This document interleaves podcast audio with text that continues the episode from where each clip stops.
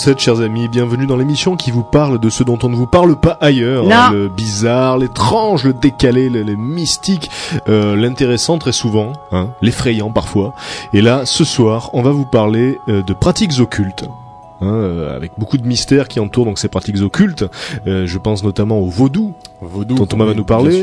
Euh, je pense au satanisme, satanisme qui regroupe beaucoup de fantasmes, beaucoup de zones d'ombre. Donc, euh, on essaiera d'éclaircir un petit peu euh, euh, le- tout ce qu'il peut y avoir autour du satanisme, de la religion sataniste et des cultes satanistes en général. Et on parlera, enfin, Thomas nous parlera de la nécromancie. Voilà, oui, on abordera donc ce sujet certes vaste, mais justement, je vais essayer de vous éclairer les différentes pistes dans la nécromancie. Qui est, qui est donc, on peut résumer en deux secondes, le fait de, de lire dans les morts. de lire dans les morts ou de les même voir de les ressusciter, enfin, soi-disant. Voilà.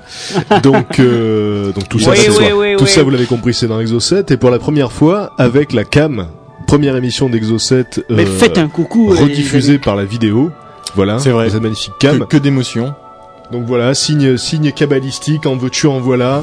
Euh, beaucoup de choses comme ça, de signe de Spider-Man en même temps. hein, il suffit de, Bah, de bientôt, on d'orienter la main à égorgera, 45 degrés. on égorgera des poulets bientôt en direct, hein, Voilà. ne vous inquiétez pas. Là, on n'a pas eu le temps euh, de s'organiser, mais donc on verra ça pour les pour les semaines d'après. Voilà. Donc Thomas va démarrer tout de suite avec le vaudou. Le vaudou, oui, donc euh, qui est une, une pratique euh, occulte entre guillemets, hein, puisqu'elle est quand même euh, vue par pas mal de monde, euh, les personnes concernées essentiellement comme une véritable religion. Euh, alors en fait, elle est née de la rencontre de cultes traditionnels en fait de différents dieux euh, traditionnels africains. Alors les dieux Yorubas et euh, des des d'autres divinités Fan. Alors ce sont deux deux peuplades africaines. Euh, et en fait, elle a été créée lors de la création du royaume d'Abonné en Afrique euh, au XVIIe et XVIIIe siècle. Ensuite, euh, en fait, il faut savoir donc que Vaudou est une adaptation euh, de ces cultes un petit peu ancestraux africains.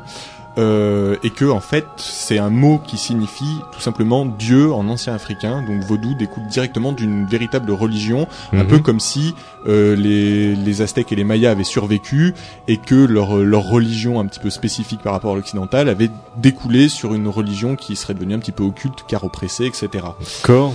Euh, donc en fait, il faut savoir que dans le vaudou, il y a un, un ensemble de dieux et de forces invisibles. Et en fait, les, hommes essayent de concilier ces, deux aspects de la vie euh, avec euh, en utilisant donc la puissance de l'appel souvent des esprits ou des forces naturelles. Euh, alors en fait, c'est tout simplement pour eux qu'il y a, il existe un monde surnaturel euh, et tout un ensemble de procédures à mettre en place qui permettent en fait de rentrer en relation avec. Donc on connaît euh, pour les plus classiques, euh, par exemple le sacrifice de poulet, etc. Des choses. Ça fait toujours Belle rire. chanson. euh. Belle chanson Non, aussi. non. Du ministère amer. Tout à fait. Oui, non, mais qui n'a pas qui tellement n'a de pas, rapport. qui n'a pas tellement rapport. Donc on connaît un petit peu tous ces rites. Donc il faut savoir qu'il y en a vraiment des centaines. Euh, quasiment euh, chaque chaque prêtre euh, vaudou, si on peut les appeler comme ça, euh, sont euh, ont leur spécificité, ont leur propre sacrifice, etc. Alors en fait, le vaudou a aussi d'autres noms, euh, puisqu'on peut aussi l'appeler vaudou. Alors ça se prononce pareil, mais au lieu de s'écrire donc V-A-U-D-O-U, ça va s'écrire V-O-D-U. Et on peut même l'appeler le vaudom euh, dans certaines parties du monde. Et donc ce, cet, cet art un petit peu séculaire et ce culte date exactement euh, dans son existence moderne du XVIe siècle. Et en fait, on rejoint le siècle de l'esclavage. Donc, ce qui s'est passé tout simplement, c'est que des esclaves africains qui ont été emmenés en fait du Bénin vers les Antilles, plus spécialement Haïti, euh, ont été donc pris de, de cultures qui avaient ces espèces de rites ancestraux, ces religions, ces anciennes religions africaines. Et donc les colons français, qui étaient présents dans les Antilles, ont tout fait en fait pour faire oublier ce passé euh, aux esclaves arrivés aux Antilles. Donc leur passé, c'était leur culture, leur langue et bien évidemment leur religion. Et en fait, ce qui s'est passé, c'est que au lieu de complètement se convertir au catholicisme, qui a essayé d'être imposé donc par les nouveaux colons, eh bien ils ont fait un espèce de mélange des deux, ce qui a donné le, le, le vaudou moderne. Donc en fait, c'est c'est toute nouvelle forme de religion et qui s'appelle même le syncrétisme.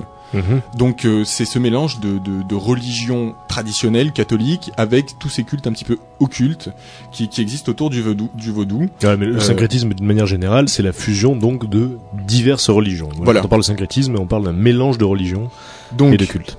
Il faut savoir la seule différence réelle, euh, donc c'est ces cultes un petit peu, un petit peu, un petit peu noirs, et le fait que eux, leur dieu a un nom, mais il rejoint énormément le dieu traditionnel que nous on connaît. Eux, ils l'appellent le grand maître. Mhm. Euh, mais donc là, même si le, le, le nom diverge, la symbolique est la même, donc c'est quand même empreint d'un mélange de culture monothéiste et de, de, de tradition séculaire. D'accord.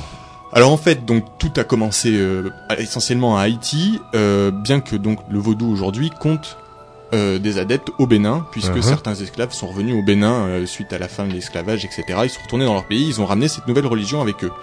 Alors, ce qui a découlé au panthéon vaudou africain. Alors le panthéon vaudou africain est constitué en force, en fait, des forces de la nature. Donc il y a les dieux vaudous comme euh, Iowa, Iwa, euh, et leur relation en fait renvoie aux puissances naturelles, euh, comme la foudre, la mer, la maladie. Euh, mais en fait, le vaudou s'intéresse également à toutes les entités surnaturelles, donc tout ce qui est ancêtre, euh, tous les ancêtres divinisés en fait sous forme d'esprit, etc., ou de demi-dieux, euh, et puis aussi tout ce qui est monstre, souvent symbolisé par des animaux euh, entre guillemets classiques, mais croisés de façon bizarre avec une autre espèce, etc.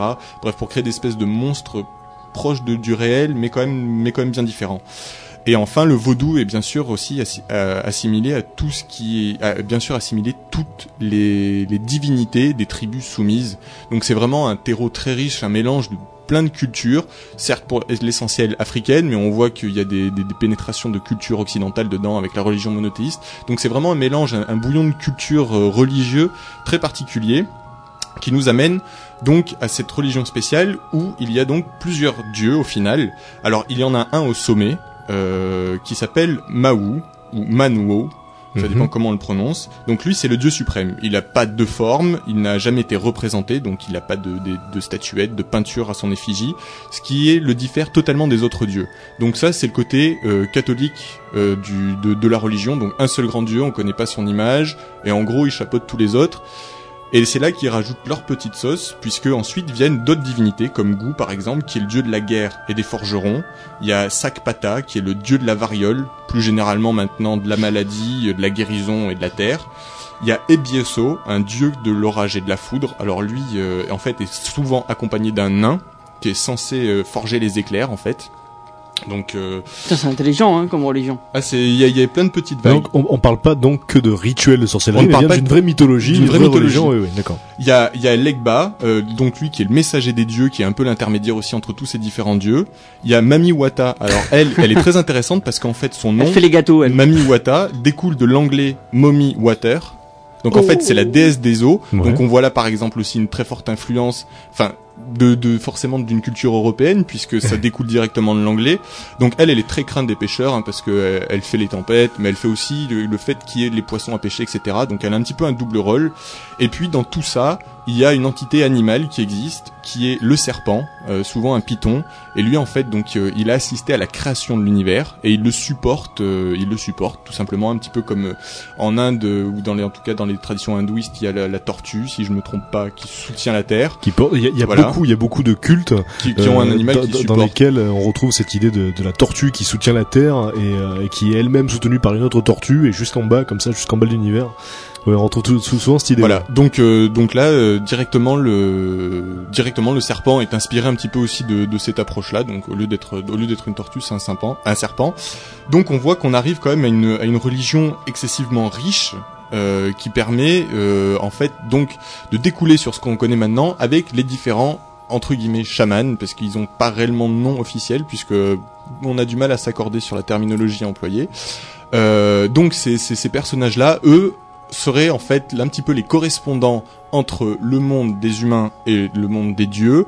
euh, et serviraient en fait donc de messagers et c'est à travers tous leurs rites un petit peu séculaires et spéciaux en fait qu'ils arriveraient à accéder à des divinités euh, que qu'ils considèrent eux comme existants, et même en particulier aux dieux catholiques, puisque eux prétendent pouvoir donc communiquer directement avec Dieu, contrairement euh, contrairement Hmm. à, à notre religion à nous, où on a forcément une distance. À la rigueur, c'est Dieu qui nous envoie un message s'il a envie de nous parler, mais on peut pas rentrer comme ça en contact. Bah bientôt avec le wifi on y arrivera.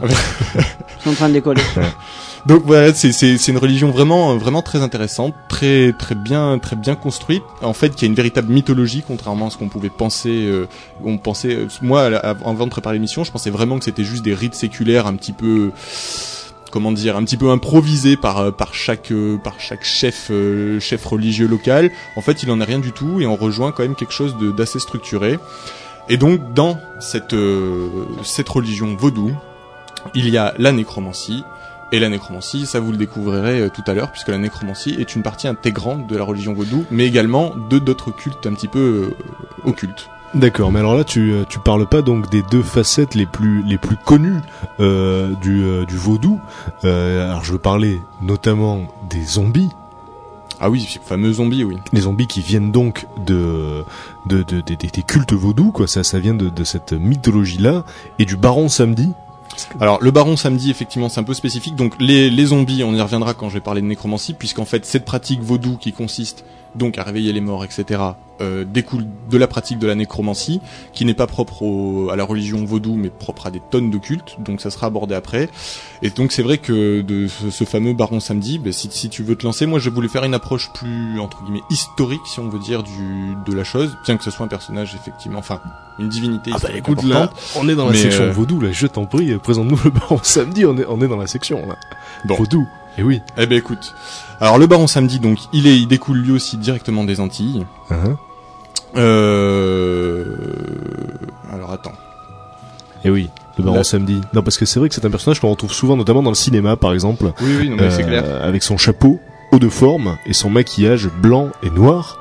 Parce qu'en fait, donc lui découle directement aussi de de, de tout ce qui s'est passé au niveau de la, la piraterie Mhm. dans à Haïti, dans les Antilles, etc.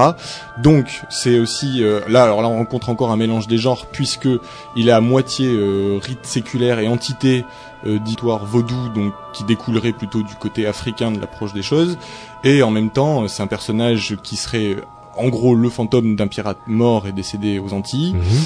Et donc, euh, par contre, si tu veux continuer dessus, euh, moi ça me pose aucun souci parce que si tu Bah donc c'est c'est donc un personnage emblématique euh, de du, du vaudou puisque c'est donc une sorte de, de, de sorcier suprême qui n'est ni bon ni mauvais. Donc ça c'est illustré par son maquillage euh, bigou je dirais comme les danettes hein, puisqu'il est euh, moitié blanc moitié noir. Malabar. et donc ce baron samedi euh, donc voilà aurait, aurait donc des, des pouvoirs des pouvoirs magiques euh, ça serait donc euh, ça serait donc une sorte de, de sorcier comme ça.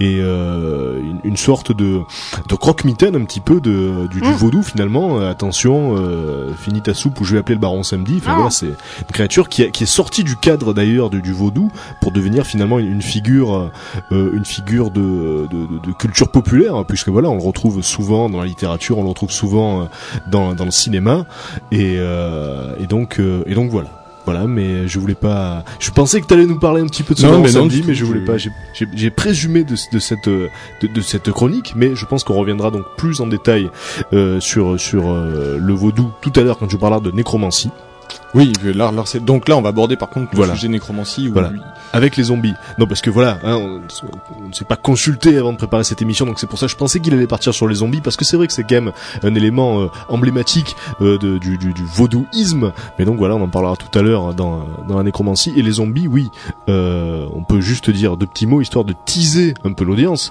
dire que donc euh, c'est pas uniquement du mythe, mais il y a aussi une part de réalité dans l'idée de zombies, puisque donc on a vu notamment en Haïti euh, de véritables zombies, d'authentiques zombies. Mais il s'agissait pas donc de, de morts qui étaient revenus de, la- de leur tombe, comme euh, le voudrait la légende, mais parfois de gens donc drogués euh, avec des, des poisons, euh, des poisons locaux. Mais on en parlera donc tout à l'heure. c'est une Voilà. des grandes subtilités justement de la nécromancie, c'est utiliser des, des subterfuges, Mm. euh, soit psychotropes ou autres, pour faire Mm. croire, Faire à, croire une, que- une assemblée qu'il y a des choses surnaturelles qui se passent. Effectivement, a tout un rite là-dessus. Très bien, donc on en parlera tout à l'heure. Moi, juste après la première pause musicale, je vous parlerai donc du satanisme, histoire d'éclaircir un petit peu donc euh, ce domaine ô combien euh, controversé et source de fantasmes, s'il en est, mesdames et messieurs. Euh, le premier morceau qu'on va écouter, eh bien écoutez, euh, c'est le premier extrait de Peeping Tom, le nouvel album là euh, de Mike Patton, nouvel album en date qui Ah. vient de sortir, dans lequel il fait des guests avec à peu près tout le monde. Dans cet album, il y a des guests avec Nora Jones, un guest avec Massive Attack, un guest avec Danzy Automator, un avec Kid Koala, euh, j'en passe, c'est des meilleurs. Là, on va écouter le guest avec Razel. J'aurais bien aimé Euh, entendre le guest avec Jean Passé des meilleurs. Oui, non, ça, celui-là, je l'ai pas amené. Donc voilà. Ah, euh, Razel. Mike Patton, Peeping Tom, restez avec nous. Juste après, on parle de satanisme. Bizarre, l'inclassable,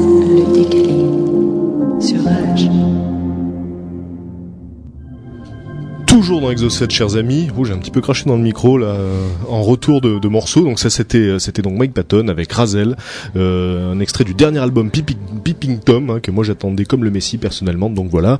Euh, on parlait donc de rites occultes, de pratiques occultes. Alors Thomas, dans une première partie, a abordé le thème du vaudou. Et moi, donc, à présent, je voudrais vous parler du satanisme, donc qui est un terme qui renferme beaucoup de beaucoup de fantasmes, beaucoup de croyances, souvent erronées d'ailleurs.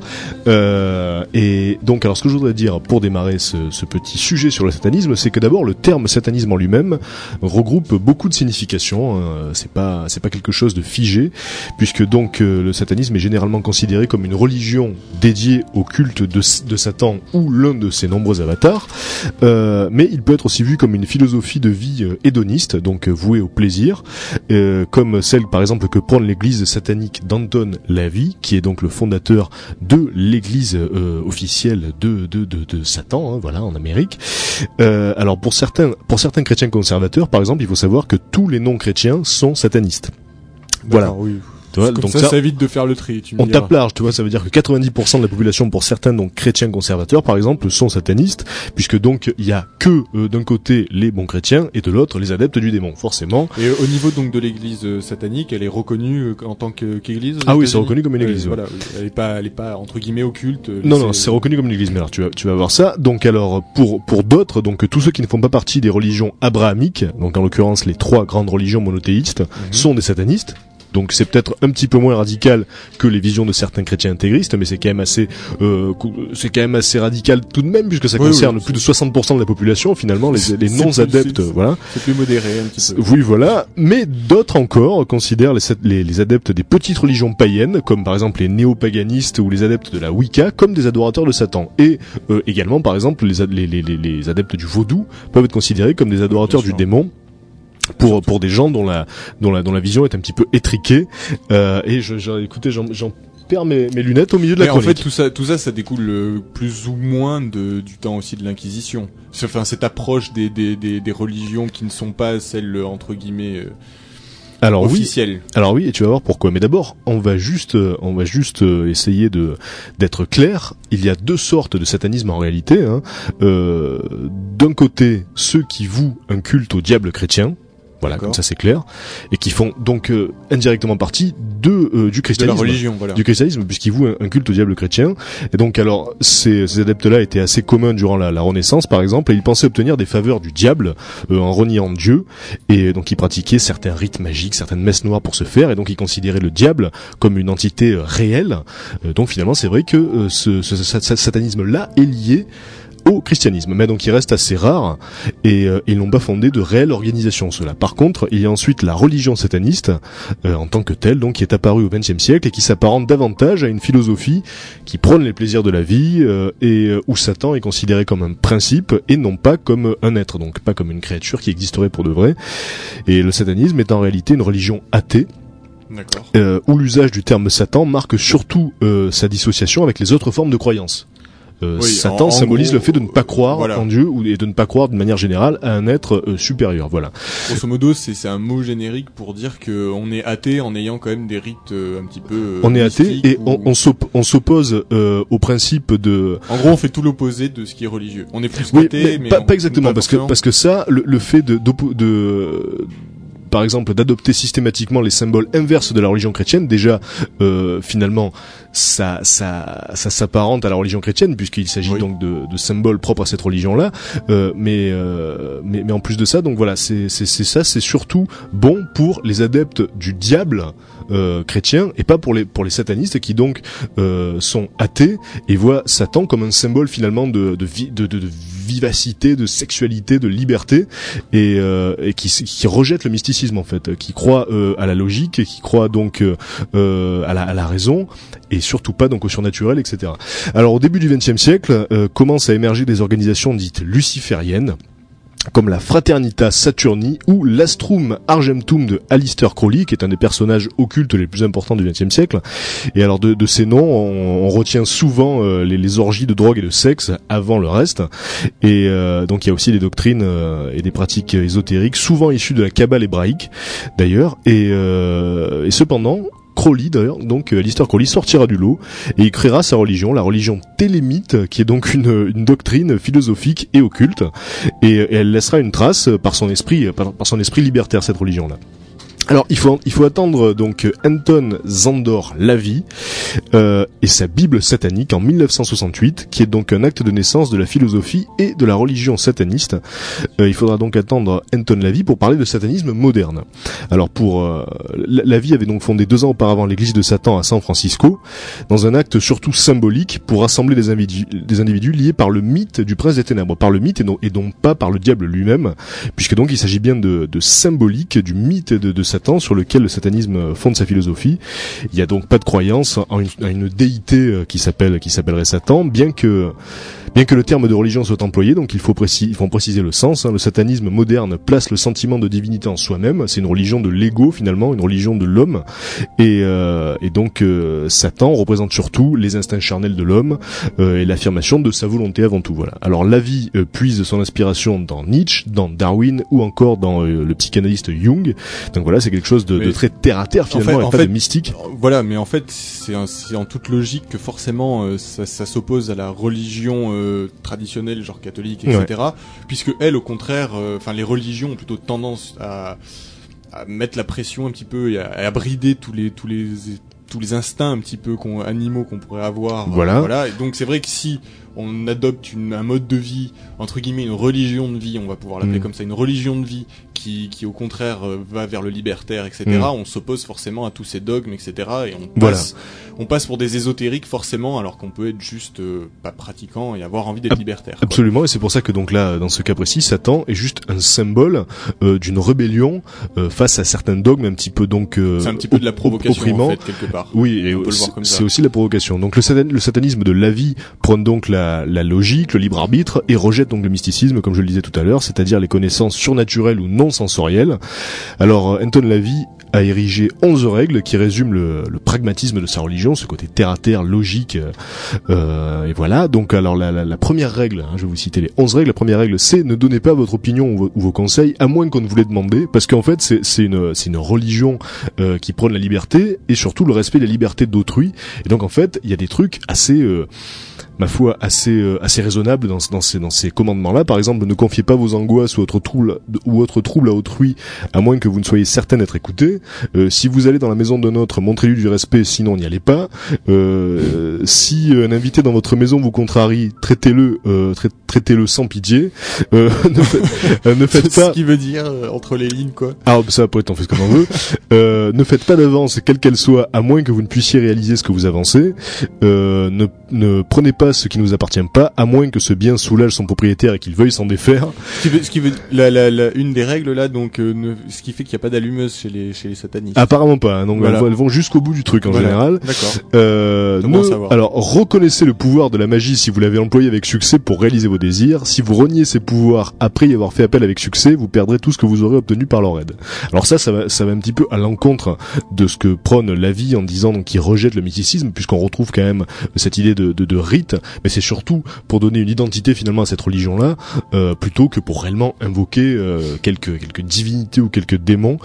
Alors ensuite euh, ne maltraitez pas les enfants, ne tuez pas d'animaux. Donc c'est une, c'est, c'est une religion euh, écolo euh, quelque part, parce qu'il donc il faut respecter la nature, ne pas maltraiter Les- les, animaux. Et assez c'est vrai, cool. c'est vrai que par certains points, des fois, je, alors sans, sans faire une comparaison aussi aussi tranchée, je me retrouve un peu dans l'état d'esprit que pouvaient avoir certains euh, 68 arts à l'époque de justement de la liberté sexuelle, Ouais. etc. Je trouve qu'il y a, très proche. euh, C'est, très très proche. Mais en fait, euh, le, le, le satanisme peut tout à fait être euh, être rallié finalement à la plupart des, des mouvements des mouvements libertaires qu'on, a pu trouver, oui, notamment chez, chez les étudiants en 68 et même même en Amérique, c'était valable. Amérique, ouais. C'est c'est cette idée de, de de reprise de sa liberté par l'homme qui arrête qui arrête donc d'être à la merci d'un dieu tout puissant et puis ce, ce, ce fait de d'avoir enfin le contrôle de ses pulsions, de pouvoir s'adonner au plaisir. C'est vrai que ça on le retrouve dans, dans les dans les idées de 68 ou dans d'autres révolutions du même type, euh, révolution sexuelle, etc. Et donc euh, l'image de, de Satan qui représente aussi le sexe, la tentation, permettait de canaliser tout ça. Et donc voilà pourquoi euh, ça n'a rien, ça n'a rien d'occulte et c'est pas comparable aux adorateurs du, du diable. Et, on, et on trouve pas de, on trouve pas de, de par exemple de, de, de messe noire ou de sacrifices de petits animaux dans, dans le satanisme euh, religieux en tout cas, Mhm. puisque donc c'est pas c'est pas le propos. Alors il y a, y a des, des principes fondamentaux donc. Suivant le, le- le satanisme religieux, parce qu'il faut dire qu'il n'y a pas que l'Église euh, de Satan qui a, qui a fondé la vie, il y en a d'autres, hein, de d'églises de ce type-là qui se revendiquent du, du satanisme, et donc ils ont des, des- des principes qui ont été quand même euh, la plupart du temps euh, érigés par la vie, puisqu'ensuite il y a eu des euh, il y a eu des scissions, il y a des, des adeptes qui ont créé leur propre truc, comme le temple de Seth par exemple, qui a été créé dans les années 70 par un ancien adepte de, de l'Église euh, de Satan. Alors vo- voici quelques principes donc encore du satanisme. Alors Dieu a été créé de toutes pièces par l'homme. Nous sommes tous notre propre Dieu. Libre à vous de l'accepter ou non. Voilà, voilà ce qu'il prône. Donc finalement c'est une position purement athée. Euh, le paradis et l'enfer n'existent pas. Il s'agit tout simplement d'une invention de la religion chrétienne, chrétienne pour, euh, pour le tenir ses disciples tranquilles et ainsi récolter leurs précieuses taxes. Bon, alors là, c'est vrai que euh, c'est un petit peu la position des athées d'une manière générale. Oui, on se dit que la religion et Voilà. l'opium du peuple. Et, voilà. c'est pas le propre du satanisme, finalement, on pourrait presque parler de bon sens. Voilà, euh, on parle de, de, de mythes qui ont été qui ont été créés donc pour euh, pour que pour que l'homme euh, soit soit tenu par sa peur, sa peur de l'enfer. euh, pour asseoir un certain pouvoir aussi. voilà. Euh, alors Satan n'est pas un être spirituel, c'est une force de la nature. Le nom Satan à l'origine désignait opposition et accusateur. Alors le satanisme se veut donc une opposition face aux religions qui tentent d'étouffer les instincts naturels de l'homme. Donc voilà encore une des positions de, du satanisme. Et euh, donc les satanismes ne célèbrent pas en principe de messe noire puisque c'est une parodie de la religion catholique. Ils veulent pas, ils veulent pas être affiliés à cette religion. Euh, et donc voilà, pas de rituel qui consiste à tuer des humains ou des animaux, euh, Donc en fait, etc. donc en fait, leur- le, le nom de la religion satanique vient plus du sens euh, satanique, Il y a plus euh, du symbole, opposition, euh, puis, puis même de, dans, dans son sens d'opposition et de, je sais plus les deux termes que j'ai dit, opposition et opposition et accusateur. Accusateur, Donc, voilà, ça, c'est- qui, c'est plus- qui dénonce les abus de la, de la religion. c'est plus ce sens-là qui, qui est récupéré dans, Voilà. le, dans le terme satanique que le- l'image que les catholiques eux donnent au satanisme Voilà. et à Satan. en fait, Donc il au faut, il faut, il faut bien distinguer d'un côté les, euh, les, les satanistes philosophes finalement qui prônent cette liberté euh, euh, et puis et puis cette manière hédoniste d'aborder la vie avec les plaisirs et le libre arbitre et la raison etc. Il faut bien distinguer ça et donc les adorateurs du diable chrétien Mhm. Donc là, c'est tout à fait différent. Donc, comme on le disait, ça, euh, on l'a retrouvé dans toutes les époques. Des euh, donc des, des chrétiens peut-être à la base qui décidaient de se de se rebeller contre Dieu euh, en espérant obtenir des faveurs de Satan. Mais là, en pour se le disant qu'il il- avait besoin d'un coup de main parce Voilà. qu'il avait personne de son côté. De son côté. possible aussi. Et là, pour le coup, ils considéraient euh, Satan comme euh, donc une véritable créature avec de vrais pouvoirs. Donc c'est complètement différent. On a d'un Mhm. côté de la symbolique et de l'autre des- du premier degré. Alors. Il faut, il faut dire aussi que, comme tu le disais tout à l'heure, tu parlais d'inquisition, et c'est vrai qu'au XVIe siècle, donc, euh, est apparu ce qu'on appelle le satanisme gothique, alors qu'il ne faut pas affilier euh, au mouvement gothique actuel, qui est donc purement pop culturel. Euh, le satanisme gothique, donc, c'était une religion imaginaire et profondément donc démoniaque, euh, qui a été, qui a été créée par, par l'Église, par l'Église chrétienne, en fait, pour diaboliser, c'est le cas de le dire, tous les tous les adeptes de religions païennes. Alors que ce soit donc les adeptes de de, de, de, de sorcellerie, de la, de la Wicca, ou les païens d'une manière générale, pour, euh, pour pouvoir tous les brûler un bon coup et donc éliminer les infidèles Mais en fait, en les diabolisant, en disant que c'était les adeptes du démon, les adorateurs de Satan. Et oui, en fait, j'aurais j'aurais aimé euh, entre guillemets euh, connaître la chronologie parce que ça ça appelle un petit peu la question que je me posais tout à l'heure, puisque justement il y a- le mot satanique à la base veut pas forcément dire adorateur de Satan, mais plutôt rebelle entre guillemets, etc. Accusateur. Alors je- ce que je me c'est est-ce que les religions sataniques se sont appelées comme ça avant et ah, du coup les religions pour les diaboliser ont utilisé le mot Satan pour désigner le pire ennemi qu'ils ont dans leur religion? Alors voilà, non. Pas du tout. Euh, très clairement, il y a eu d'un côté, euh, au fil des siècles, des cultes voués au diable chrétien, D'accord. mais donc ce sont des cultes qui appartiennent finalement indirectement à la religion chrétienne. On Mhm. parle pas d'église satanique. Euh, donc d'un côté, il y a eu des cultes comme ça, euh, mais qui restent marginaux, et de l'autre, il y a la religion euh, satanique, donc l'église de Satan, qui euh, qui naît au XXe siècle avec euh, avec des, des personnages comme oui, donc le, euh, le mot les Satan existait voilà. déjà depuis longtemps dans la religion Voilà, oui, catholique. ah, bien sûr, oui. oui. Et, et Sat- Satan donc définit l'ange l'ange déchu qui, qui qui se rebelle donc contre Dieu, qui apporte qui apporte la connaissance aux hommes, qui apporte beaucoup de choses aux hommes, un peu comme Prométhée dans la dans la mythologie grecque, et qui apporte Mhm. le feu aux hommes et qui donc euh, depuis se fait bouffer le foie euh, par un aigle. Ah, lui, il est, lui, il est mal, lui, il est en mauvaise Comme position. comme c'est un dieu, son foie repousse tout le temps, donc il arrête pas de souffrir. Et donc c'est on, on retrouve cette idée donc du dieu qui apporte quelque chose aux hommes et donc il l'élève au même niveau que les dieux et qui est puni pour ça. Et donc c'est l'idée donc de Satan aussi qui est donc euh, un ange prométhéen, vu que donc voilà euh, en s'opposant à la toute puissance de Dieu, euh, ça, il devient son ennemi. Voilà. Et donc là c'est plutôt dans la symbolique qu'aujourd'hui euh, Satan est adopté.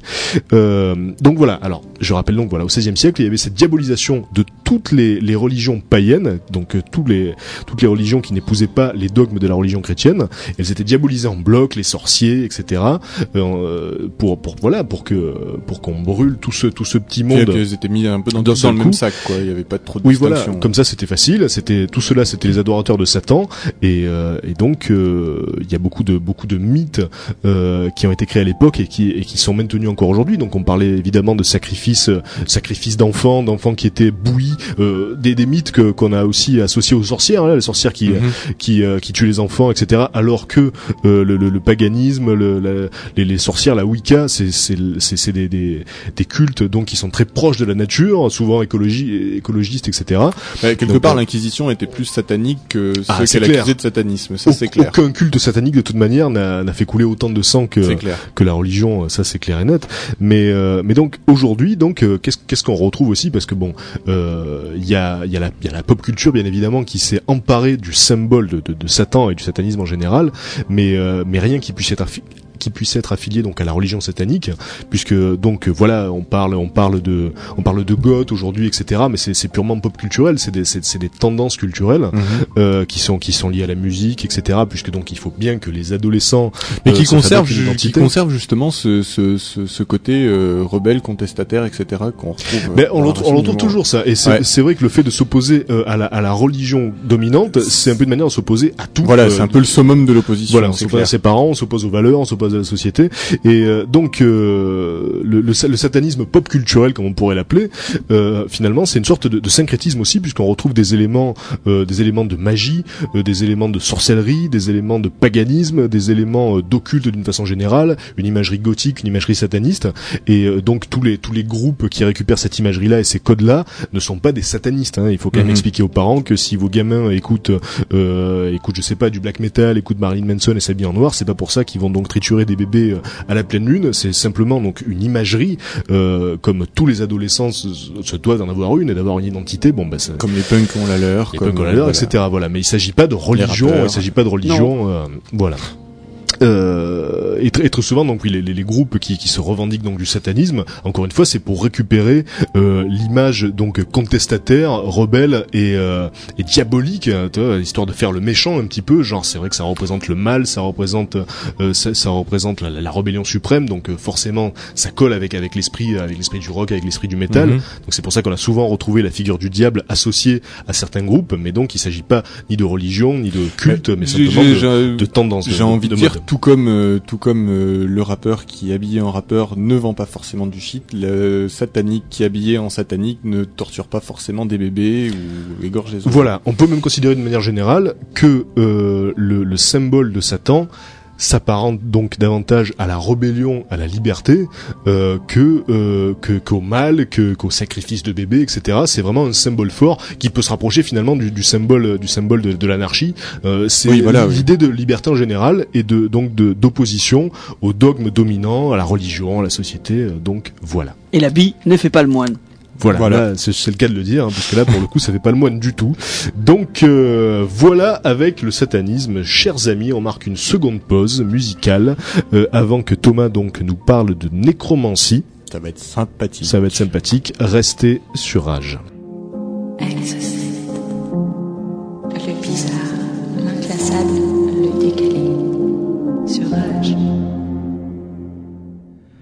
Toujours dans Exocet, chers amis, euh, un Exocet si vous nous rejoignez, si vous nous rejoignez à l'instant, je sais pas pourquoi, mais ce soir j'ai comme la bouche euh, euh, Pâteuse. pâteuse, hein, très bizarrement. Euh, oui, si vous nous rejoignez à l'instant, donc on parle de pratiques occultes. On a donc parlé euh, de vaudou, on a parlé de satanisme, et Thomas va nous parler à présent de nécromancie. Voilà. Alors on va commencer tout de suite avec la nécromancie. Donc la nécromancie, ça vient du latin necromantia. En fait, c'est ce qui concerne tout ce qui est la, divina- la divination ou le, f- le- la divination des morts ou le fait d'invoquer des morts pour connaître des événements fu- futurs, voire dans certains cas acquérir certains pouvoirs euh, magiques grâce donc à, à, la, à la force des, des, des, des- des gens qui sont morts tout simplement et de leurs cadavres. Bah, s'il était vraiment fort, il serait pas mort. Euh, oui, mais c'est parce que, ah, écoute, c'est parce qu'une fois qu'ils meurent, ils arrivent dans un. Alors voilà, tout, tout repose dessus en fait. Donc quand on meurt, selon donc les pratiques nécromantiques, notre esprit va dans un monde différent. Donc ça, ça s'apparente à tout ce qui est religieux, etc. Rien de trop original, si ce n'est que dans ce monde différent, on a la possibilité d'acquérir certaines forces et certains pouvoirs. Et donc, si jamais on arrive à communiquer avec un esprit mort, ben, cet esprit mort peut nous apprendre de son expérience et nous guider. Ou si en tout cas il nous apprend pas comment faire, il peut nous dire il va se passer ça. Si par exemple il veut pas nous dire, soi-disant, comment voir dans l'avenir, il peut nous faire, bah écoute, je te dis pas comment tu fais pour voir dans l'avenir, mais en tout cas il va se passer ça. Donc on, communique avec eux et tout repose donc dans la nécromancie là-dessus. Alors en fait, euh, il est fort possible que la nécromancie soit directement en relation avec le chamanisme, le chamanisme indien d'Amérique du Nord. Donc ça, je vous en reparlerai, je vous en reparlerai tout à l'heure. On abordera ça. Alors bien que ce soit euh, diamétralement opposé, le- le- l'origine serait sans doute la même, même si au final on n'arrive pas, on n'arrive pas sur le même type de rite.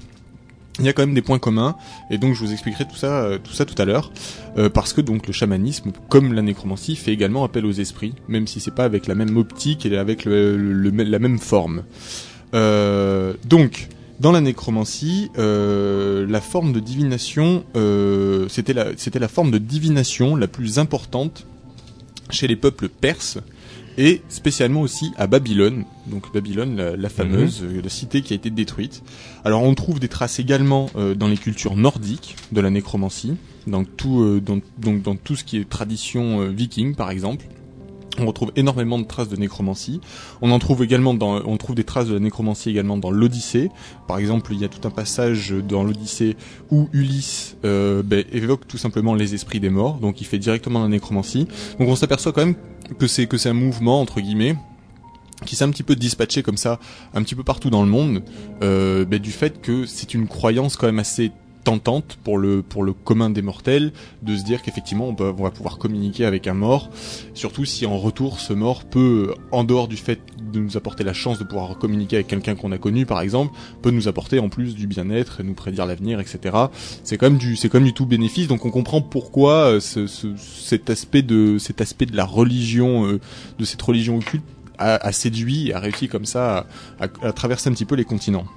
Alors il faut savoir que la nécromancie donc se divise en plusieurs parties. La première c'est l'anthropomancie. Donc ça c'est la divination par le mort. Donc là euh, on utilise grosso modo euh, des cadavres pour réussir à faire nos- les actes divinatoires etc. Il y a ensuite le Liwig Lunga, je sais pas trop comment le prononcer celui-là. Alors ça c'est tout ce qui est magie par le corps. Donc là on va utiliser euh, des animaux sacrifiés ou d'autres d'autres euh, entités vivantes, enfin entités ex-vivantes puisque mortes maintenant, euh, pour pour acquérir des pouvoirs magiques, euh, une force euh, supplémentaire, un regain de santé, etc. Voire même par pouvoir préparer certaines potions à effet bénéfique, voire maléfique, puisqu'il y a les deux. Dans la nécromancie, il y a une partie qui s'appelle nécromancie, c'est un peu comme au Luxembourg où la capitale est Luxembourg. et donc là, c'est euh, tout ce qui va concerner l'évocation, euh, l'invocation des, des morts en tant que tels. Donc là, on se sert pas forcément de leurs cadavres, mais on essaye de rentrer en contact avec eux pour diverses raisons. Il y a la sciomancie, qui elle est la divination des ombres des morts. Alors là, ça devient particulier puisque on ne s'adresse plus à l'entité, mais à son image dans l'autre monde. Mhm. Alors c'est une subtilité très fine euh, entre euh, invoquer le mort directement ou invoquer son ombre, de, sur laquelle je vais pas m'étaler parce que c'est pas fondamentalement très intéressant, mais donc c'est une des branches de la nécromancie. Et puis finalement, ce qui est resté globalement, surtout à notre époque, hormis donc dans toutes ces, ces, ces, ces traditions un petit peu ancestrales qui sont restées comme le vaudou, etc., dans certains pays bien implantés, nous dans nos pays occidentaux, euh, ce qu'on connaît le plus comme partie, c'est le spiritisme. Et le spiritisme, donc c'est de la nécromancie, le spiritisme c'est le fait de communiquer avec les morts. Donc en fait, la nécromancie, c'est un terme, c'est une pratique qui regroupe toutes les activités liées avec la mort. Donc c'est soit l'étude de la mort, soit l'étude des comportements des morts après la vie, etc. Soit le- tout simplement la- l'acquisition de pouvoir. Alors en fait, il faut savoir que donc dans une certaine mesure, la nécromancie, nécromancie, nécromancie, je vais y arriver, Oui. permettrait également donc de ressusciter des cadavres. Hmm. Et donc tu, évoquais donc tout à l'heure euh, ces cas euh, célèbres donc dans en tout cas les pratiques vaudou de cadavres qui se seraient euh, réveillés etc. devant de nombreux témoins. Donc comme tu Parlons l'as- de zombies. on parle bien donc de on, on parle donc de zombies. Voilà. Et donc, c'est vrai que je, là, l'amalgame a été un petit peu fait euh, entre euh, le, le, le fait qu'on puisse ressusciter les morts et euh, qui est un petit peu le fantasme euh, qu'on se fait de la nécromancie et euh, ce qui est la réalité, qui est transformer les gens en zombies, qui en fait, paradoxalement, même si ça a pas l'air comme ça, est radicalement différent puisque réveiller les morts, bon, ça serait donc réussir à faire en sorte qu'un cadavre sorte de terre et déambule comme dans les films de Romero. Euh, transformer les gens en zombies, c'est tout simplement utiliser entre guillemets des subterfuges. Alors eux, dans leur tradition euh, vaudou ou autre, vous diront que c'est pas des subterfuges, que ça fait partie intégrante forcément du rite et que c'est pas parce qu'on a pris une drogue qu'on a des hallucinations ou qu'on commence à avoir une attitude zombiesque par exemple Mhm.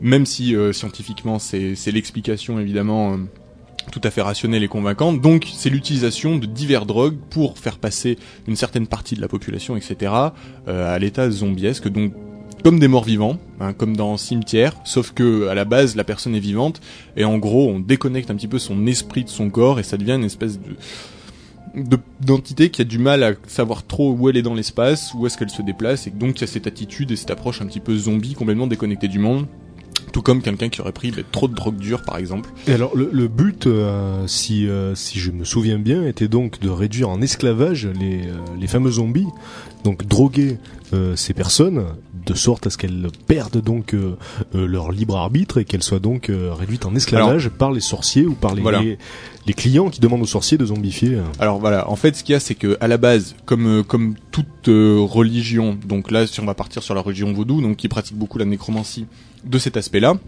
sur ce point-là, donc transformer les gens en zombies. Au départ, c'est vrai que les choses sont faites pour le pour le bénéfice entre guillemets de l'humanité. Donc euh, ça, en fait, au départ, transformer les gens en zombies, ça permettait donc de pouvoir être en relation euh, plus intime, donc avec l'au-delà, etc. Une sorte de, De- transe, voilà, de- voilà, mystique, de chaman. euh, de ouais. rentrer en transe, etc. Et donc c'est vrai que on s'est très vite aperçu, enfin en tout cas certaines personnes intéressées se sont très vite aperçues qu'ils pouvaient tirer avantage forcément de, de- de prendre possession comme ça et contrôle des gens. Et donc c'est vrai, bah, tout comme dans la religion catholique, il y en a qui ont profité un petit peu de la faiblesse des gens pour les utiliser dans leur propre intérêt. Là, ils ont utilisé le côté zombie, effectivement, pour pouvoir réduire certaines personnes en esclavage, etc. Et ce qui est assez, effectivement, dramatique, entre guillemets, c'est que c'est absolument efficace. Mm. Ça marche vraiment très bien, puisque les, les drogues utilisées sont extrêmement puissantes, et c'est vrai que tant que la personne transformée en zombie continue son traitement euh, de drogue, j'ai envie de dire, eh bien, elle va rester zombie et complètement, euh, complètement dépendante et, contrôlable et soumise Voilà. à la volonté de, à la volonté de son maître entre guillemets, quoi. Et c'est là donc que le, le lien avec le chamanisme euh, apparaît, puisque donc euh, dans par exemple dans le chamanisme euh, amazonien, euh, on sait que les personnes donc qui, s'adonnent à la transe euh, en absorbant des, des substances psychotropes, comme par exemple donc euh, l'ayahuasca euh, en Amazonie, euh, il faut que le chaman soit là pour guider la personne, sinon euh, forcément elle, elle pète les plombs puisque les hallucinations sont très fortes. Et, euh, et donc on peut aisément imaginer que si la personne est mal dirigée ou si euh, si elle est, elle est dirigée par une personne qui a des intentions néfastes, euh, on peut on peut donc en faire ce qu'on en veut en gros. hein. Donc un Ouais. zombie. euh, C'est voilà, enfin pour pour pour faire une comparaison avec une substance qu'on pourrait nous connaître, euh, ça serait un petit peu comme prendre le pouvoir sur quelqu'un qui aurait pris du LSD, mettons, voilà. qui qui qui devient complètement déconnecté de ce qui se passe. Alors bon, les effets sont pas tout à fait les mêmes, mais on peut le comparer un petit peu comme ça. ou Donc, même de l'alcool à forte dose. Ou même de l'alcool à forte sans dose, aller voilà. le- sans aller jusqu'au LSD, voilà quelqu'un qui Voilà. est totalement bourré, on peut en faire un peu ce qu'on en veut quoi. Ah bah là c'est ça, mais fois fois mille quoi. Et Donc Ouais. c'est c'est clair que c'est c'est forcément tentant, en tout cas pour certaines personnes. ça n'engage que toi. Non mais c'est forcément tentant. Ouais. C'est c'est clair que pouvoir prendre le contrôle comme ça euh, sur son voisin, sur une plaît, femme qu'on convoite, On revient sur Terre. sur une femme qu'on convoite, etc. Euh, je, je- on comprend que c'est séduit pas mal de monde Et, effectivement. et alors donc j'avais lu aussi que les, les sorciers vaudous pour zombifier les personnes que leur désignaient leurs clients euh, profitaient du fait que en Haïti notamment à l'époque euh, les gens marchaient pieds nus la plupart du temps donc ils profitaient de ce de ce fait là pour enduire leur paillasson ou leur sol de, de poison de drogue finalement pour que donc euh, la drogue pénètre par la, la plante des pieds et que voilà les gens Alors ça, il y a eu, y a eu plusieurs techniques. Donc effectivement, il y a eu celle-là. Mm. Il y a eu des, des, des sorciers qui ont directement euh, empoisonné donc à la fléchette euh, des animaux au- qui, qui étaient autour en fait du village, sachant très bien que les gens par exemple allaient les consommer, voire certains euh, utilisaient une soi-disant offrande, donc ils venaient en tant que sorciers en disant voilà j'ai j'ai j'ai j'ai- j'ai préparé cette magnifique potion pour que pour vous vous sentiez mieux, etc. Et en fait utiliser le Gâteau. utiliser leur, euh, leur, leur pouvoir, entre guillemets, en tout cas leur supériorité sur les gens, pour, euh, pour les inciter à boire, etc. Donc oui, c'est clair qu'il y a eu des, des, pas mal de subterfuges. Le plus connu, effectivement, étant euh, celui de mettre dans la paillasse. Mais après, donc effectivement, ça passe par les aliments, ça passe par le puits du village aussi, souvent. Ouais. euh, voilà, l'eau du, l'eau du village se retrouve contaminée. l'arsenic. Ah, c'est en a- référence à, c'est- à Astérix et Cléopâtre le dessin animé hein. Ouais, ouais. Un grand classique d'ailleurs, très Voilà. bon. Et donc voilà, donc euh, c'est sur, la nécromancie, on a fait un petit peu, on a fait un petit peu le tour. Oui, donc pour terminer, juste euh, comme ça rapidement, tout à l'heure je vous disais qu'il y avait un, lien assez étroit avec euh, le, chamanisme d'Amé- d'Amérique du Nord qu'on connaissait donc chez les Indiens d'Amérique du Nord, euh, bah, tout simplement un petit peu comme ceux d'Amérique du Sud. Donc là on a abordé le sujet, tout simplement pourquoi? Parce que ce sont des pratiques qui s'orientent sur la, la- sur la même optique, c'est-à-dire communiquer avec les morts. Après, c'est vrai que dans le côté indien, alors en même temps, enfin indien d'Amérique du Nord, alors en même temps, on on les a pas laissés vivre entre guillemets assez longtemps pour voir ce qu'aurait donné leur religion et sur quoi leur est découlé. Mais c'est vrai qu'en tout cas à l'origine et ce qu'on en connaît aujourd'hui, c'était beaucoup moins beaucoup moins vicieux justement. Il n'y avait pas tout ce côté euh, bah, transformer les gens en zombies pour prendre le contrôle de, ces personnes, etc. C'était vraiment très voué, euh, très orienté nature, très voué sur euh, même plus le, fait de communiquer avec des animaux morts, des, entités mortes, etc. Et souvent fait à titre gracieux, donc par les, par les chamans des tribus indiennes, ce qui est pas souvent le cas, par exemple, quand on parle de vaudou, etc. Euh, même s'ils s'en défendent, souvent les, les, les, les prêtres chamans euh, Mm. tirent avantage, pas forcément pécunier, mais ils se font loger, ils se font nourrir, ils se font, Ouais. voilà, ils trouvent, ils trouvent leur intérêt dans le, dans le truc. Et donc c'est vrai qu'on n'a pas cet, ce- cet aspect-là du côté indien d'Amérique du Nord. D'accord, très bien. Euh, c'est tout hein, sur le vaudou, sur la nécromancie. On a bien fait le tour, je pense. Euh, merci Thomas. On va marquer une petite pause avec une reprise, euh, une reprise assez spectaculaire hein, de Paul Anka, une reprise de Black Olson de Soundgarden par Paul Anka, le euh, fameuse le fameuse crooner, reprise. oui, la fameuse reprise de ce crooner donc euh, à la Sinatra, Paul Anka, euh, qui est donc peut-être au moins aussi célèbre que Sinatra lui-même, et qui a fait un album de reprise euh, surprenante puisqu'on y retrouve donc du Nirvana, du Soundgarden, j'en passe et, et des des, meilleurs. meilleurs. Donc euh, voilà, la reprise de Soundgarden par Paul Anka. Restez avec nous, on revient juste après pour les infos bizarres.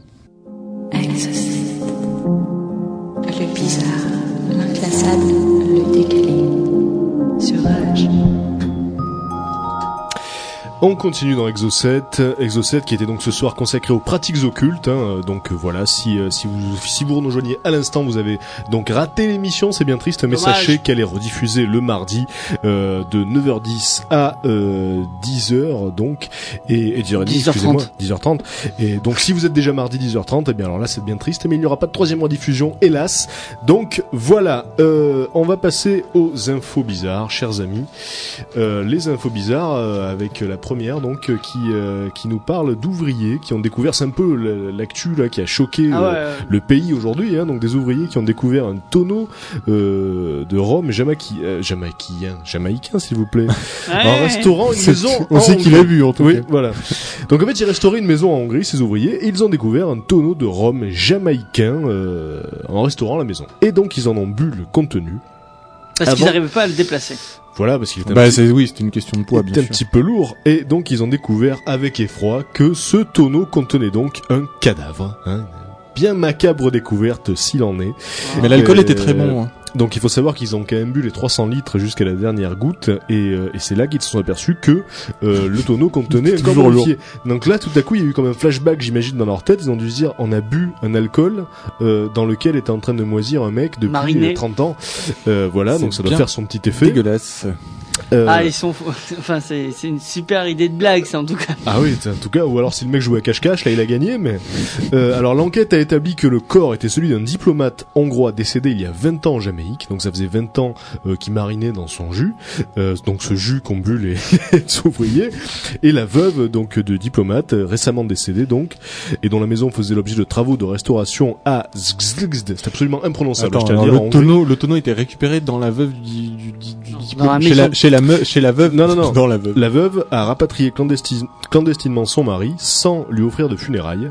D'accord. apparemment, elle l'a foutu dans ce tonneau de rhum jamaïcain. Bah c'est pas plus mal pour la conservation. C'est sûr. Euh, voilà. Maintenant, maintenant, je sais pas, il faudrait peut-être l'opinion des ouvriers. Mais en même temps, ils avaient qu'à pas, ils avaient qu'à pas boire ce qui leur appartenait pas, cela. C'est vrai. Donc voilà.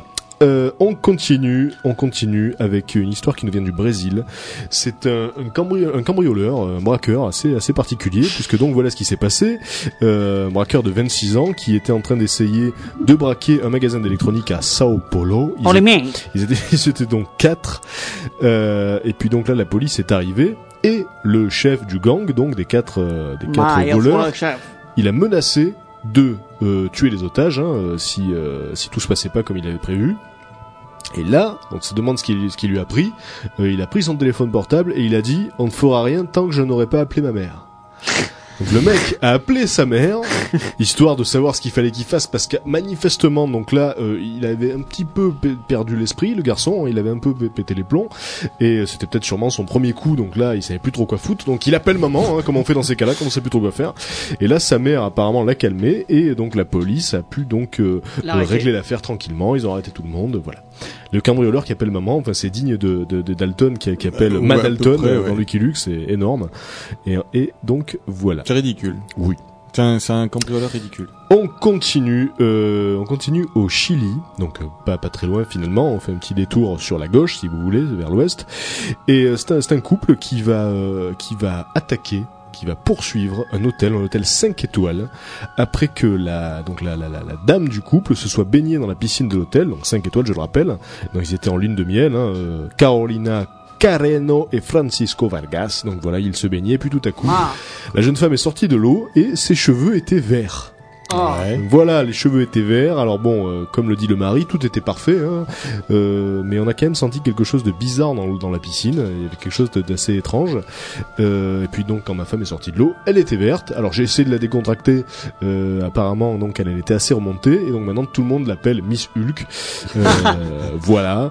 Et ils vont donc porter plainte contre cet hôtel 5 étoiles. C'est vrai que quand tu vas dans un 5 étoiles, le moins que tu puisses espérer, c'est de ne pas ressortir Euh, avec les cheveux verts. Sincèrement, je te jure, même avec dans un 1 étoile, Oui. tu- je sors de la piscine avec les cheveux verts, je gueule ma race. Voilà, donc 5 étoiles, imaginez. C'est-à-dire Il n'y a qu'à ce pas de piscine niveau-là, dans les 1 étoile. à ce degré-là, Oui, mais ils, peuvent même, euh, ils, ils peuvent même se la jouer pas là, à ce degré-là. Genre, appelez-moi le directeur et le mec justifie le truc en disant que c'est la dernière tendance euh, de, chez, chez les riches d'avoir les cheveux verts. C'est On peut vrai. l'imaginer comme ça. Quel manque d'imagination. On verra ce qu'ils ce qu'ils vont. Et ils ont une explication du pourquoi ça Non. change en vert Ma- ma Trop de chlore ou quoi produit dans la piscine, Ouais. ça, ça lui atteint les cheveux en vert.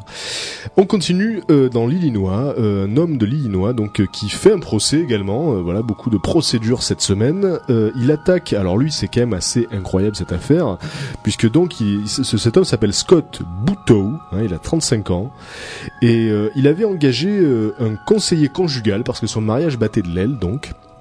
Et, euh, et le truc, c'est que ce conseiller conjugal, donc, recevait les, euh, le mari et la femme séparément. Et puis un jour, donc, il s'est mis euh, à draguer la femme du couple. Et puis Ah ouais. finalement, il se l'est tapé. Donc, euh, notre, oui. Ça notre, Scott Bouteau a finalement engagé un conseiller conjugal qui se tapait sa femme dans son dos. C'est- On peut pas faire plus énorme que ça, le conseiller conjugal qui donc, Donc, trompe le mari. Euh, Voilà, donc en même temps, le mari, si ça se trouve, paye pour que sa femme aille faire euh, des séances où elle se fait donner. C'est formidable. c'est même concrètement ce qui s'est passé. Il doit, il doit kiffer, il doit être trop content. Alors évidemment, il attaque parce qu'il dit oui, voilà, on avait confiance. Alors là, c'est vraiment l'abus de confiance par excellence. Ouais. Euh, tu peux pas imaginer que le conseiller conjugal lui-même, C'est clair. euh, même, même, euh, même à titre déontologique, c'est un peu comme un psy. Je veux dire, ah, ça c'est craint un bloc. voilà, tu peux ça pas faire pire, quoi.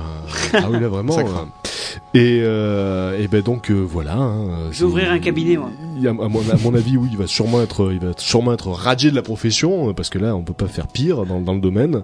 Et, euh, et voilà. Il Ouais, devait mais- avoir bien les boules, le Scott Bouteau. Mais imagine, Patrick, c'est vraiment un coup de foudre qu'il a pas pu se retenir. Il a dit, je suis amoureux, c'est la femme de ma vie, et que la femme, elle éprouve la même chose. Alors, elle se dit, tiens, Alors je c'est pense que c'est l'homme de ma vie. C'est l'homme de ma vie, je ne peux pas Eh ben, je pense que si, admettons que ce soit, Dans ce ces cas-là, arrivé, tu quittes l'autre personne. tu voilà, tu préviens, tu dis bon, euh, voilà, on va mettre les choses au point. Il s'est passé quelque chose. Je suis amoureux de votre femme. La femme dit, ah, je suis amoureux du conseiller conjugal. J'imagine que l'autre, ça lui aurait fait un petit peu mal au cul, comme on peut dire. Mais il mais aurait il pas, forcément attaqué, ouais. en tout cas, puisque ça aurait été honnête. Donc là, ça s'est fait en cachette. C'est vraiment le, le, le comble. Moi, je suis pour l'amour libre. On continue. Euh, Moi aussi, dès que c'est pas ma copine. dans le Nebraska, chers amis, à Omaha, euh, une, une, une affaire donc d'enfants abandonnés, ou plutôt une affaire qui semblait être euh, une affaire de- d'enfants abandonnés, puisque donc Mhm. euh, une, la police a reçu un appel d'une femme qui, di- qui disait qu'une autre femme était venue devant chez elle euh, avec un bébé euh, dans, euh, dans dans ses couches et qu'elle l'avait laissé sur le pas de la porte. Ce bébé. Donc la femme appelle la police. Oui, il y a une femme qui a abandonné son bébé devant chez moi. Et en réalité, euh, quand la police a fait sa petite enquête, il s'est avéré que la femme qui avait laissé le bébé était la grand-mère de l'enfant qui s'était tout simplement trompée. Elle croyait qu'elle amenait le bébé euh, à la crèche et elle s'est juste trompée d'adresse, elle l'a amené chez une voisine. Oh. D'accord, ouais, mais là, Voilà. ça doit commencer à chaud, hein. avoir un petit problème de, dans le cerveau. d'Alzheimer. de- Mais ouais. alors, le, le comble, c'est que la mère de l'enfant, la mère de l'enfant en question, euh, a été au courant de l'affaire quand elle a vu des photos de son bébé à la télé. Elle a vu des photos aux infos, genre un enfant abandonné. Ah, mais c'est mon fils. Donc euh, voilà comment elle a su que sa propre mère avait donc abandonné euh, son bébé devant. euh, À mon avis, elle est pas prête de raccompagner le bébé à la crèche, la Non, mamie. je crois là que c'était la dernière fois. hein. C'était clairement la dernière fois. Et D'ailleurs, Euh, la grand-mère cherche ton mari. Elle sait pas où elle l'a mis. tout est permis. euh, Elle, elle l'avait déposé euh, à la boulangerie, elle l'a porté. voilà, on peut on peut tout imaginer. Euh, on continue avec une histoire dans la plus pure veine exocète. Ah. Euh, ça concerne un chantier naval, chantier naval de Barrow en Angleterre. Et donc ce chantier a la réputation d'être hanté. hein, ça fait des années et des années qu'il a la réputation d'être donc euh, possédé par des esprits.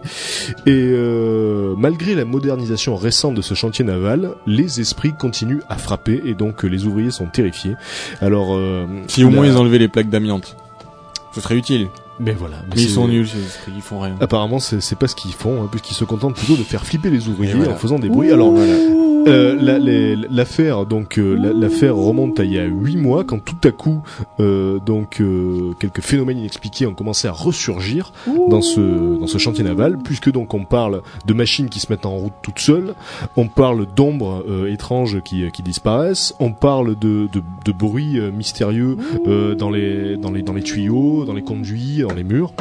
Et euh, donc les, les chefs prennent euh, non je t'ai reconnu Mika je sais que c'est toi les chefs prennent l'affaire très au sérieux puisque donc ils ont euh, engagé un exorciste pour venir exorciser le chantier naval Bien sûr. Alors par exemple donc euh. Euh, Par le- contre, au niveau de, de, euh, de l'eau de bénitier, il va en falloir quelques litres. Hein. Si c'est sur Ah oui. chaque bateau qui doit en balancer. euh, Mais en fait, c'est pas, c'est pas sur le Non, bateau, hein, c'est sur champ- sur le Chantier rien. Oh oui. oh là là C'est là là. sur le chantier naval lui-même qu'il va falloir mettre de l'eau bénite. Donc, et euh, on a le témoignage d'un ouvrier qui s'appelle Alan Worsley et qui dit que les appara- les, appara- les apparitions, pff, Oh là là là. n'importe quoi, les apparitions mystérieuses donc prennent euh, différentes formes. Il dit que la dernière chose euh, qui lui est arrivée à lui, donc c'est de voir effectivement une machine euh, bouger toute seule alors qu'il n'avait personne à l'intérieur. Euh, beaucoup beaucoup de travailleurs sont terrifiés et il explique donc ce Alan Worsley qu'il y a par exemple deux gars euh, assez baraques, très costauds, qui pour rien au monde ne montraient à l'étage la nuit. Pour rien au monde, parce que voilà, donc ils flippent beaucoup. Et, euh, et donc parmi les gars terrifiés, il y a des chefs. euh, donc voilà, c'est quand même assez sympathique cette affaire de chantier naval hanté. Euh, voilà, donc l'exorciste va venir, c'est quand même énorme hein, qu'il fasse venir un exorciste, mais apparemment les chefs prennent cette affaire très à cœur puisque les ouvriers ne veulent plus bosser. Voilà. Bah oui, tu m'étonnes. Et, et alors c'est le genre de truc, on se dit, on aimerait y aller quand même. Hein, On pour aimerait savoir aller ce qui voir. se passe, pour entendre des trucs bizarres, pour voir des trucs bizarres, on peut pas. Mais je suis sûr que c'est encore un lieu très propice au, au fantasme dans l'esprit, tu vois. Il doit y avoir des, des poutrelles partout, des là- épaves de bateaux qui font du bruit, des... Ça c'est clair, mais là en l'occurrence, on a du mal à imaginer un intérêt commercial parce que c'est vrai souvent quand on nous dit Oui, oui, non, c'est vrai que... il y a un fantôme là, dans tel restaurant, dans tel hôtel, là ça attire la clientèle alors que là ça fait plutôt fuir les ouvriers, c'est dans l'intérêt de personne. Pas, non, pas vraiment. Donc voilà, c'est assez Peut-être pour vendre plus de bateaux. je, je sais pas si c'est très commercial de dire Peut-être c'est pour les fermer le chantier naval. Il est en faillite, il faut, oui, il est hanté, allez, on ferme. On verra bien ça.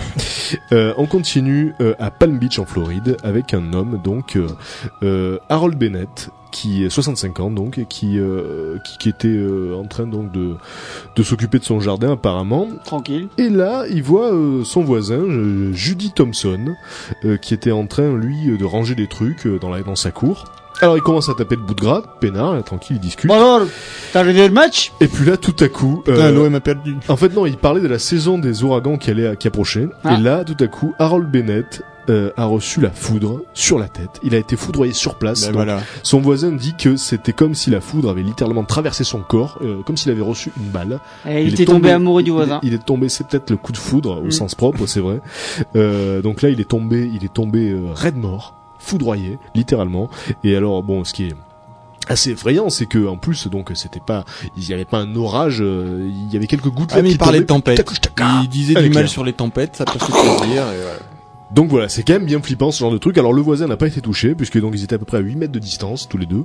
Il n'a pas été touché par euh, C'est par, bon, je n'ai rien par l'impact, par l'énergie de, de l'éclair. ah, Ça doit être donc horrible à son, voir. son voisin est raide mort. Voilà, il a vu son voisin se faire électrocuter Ah là là devant là lui. là. Ah. Foudroyé, ça doit être Ah. assez spécial. Ah. Ouais, surtout que c'est, ouais, l'éclair, ça doit être bien gros, tu dois, Ah, voir le gars dans un espèce Et de plasma d'électrique. Le bruit, t'imagines un petit peu euh, Ouais. le tonnerre qui te... Ah là, ça doit être un truc de malade. Voilà, on continue euh, en Malaisie, à Kuala Lumpur, avec un homme de 33 ans, donc euh, qui euh, qui vient d'épouser une femme légèrement plus âgée que lui, on va dire, puisque donc cet homme, comme je vous le dis, a 33 ans, mais son épouse en a 104. C'est peut-être la plus grande différence d'âge de l'histoire.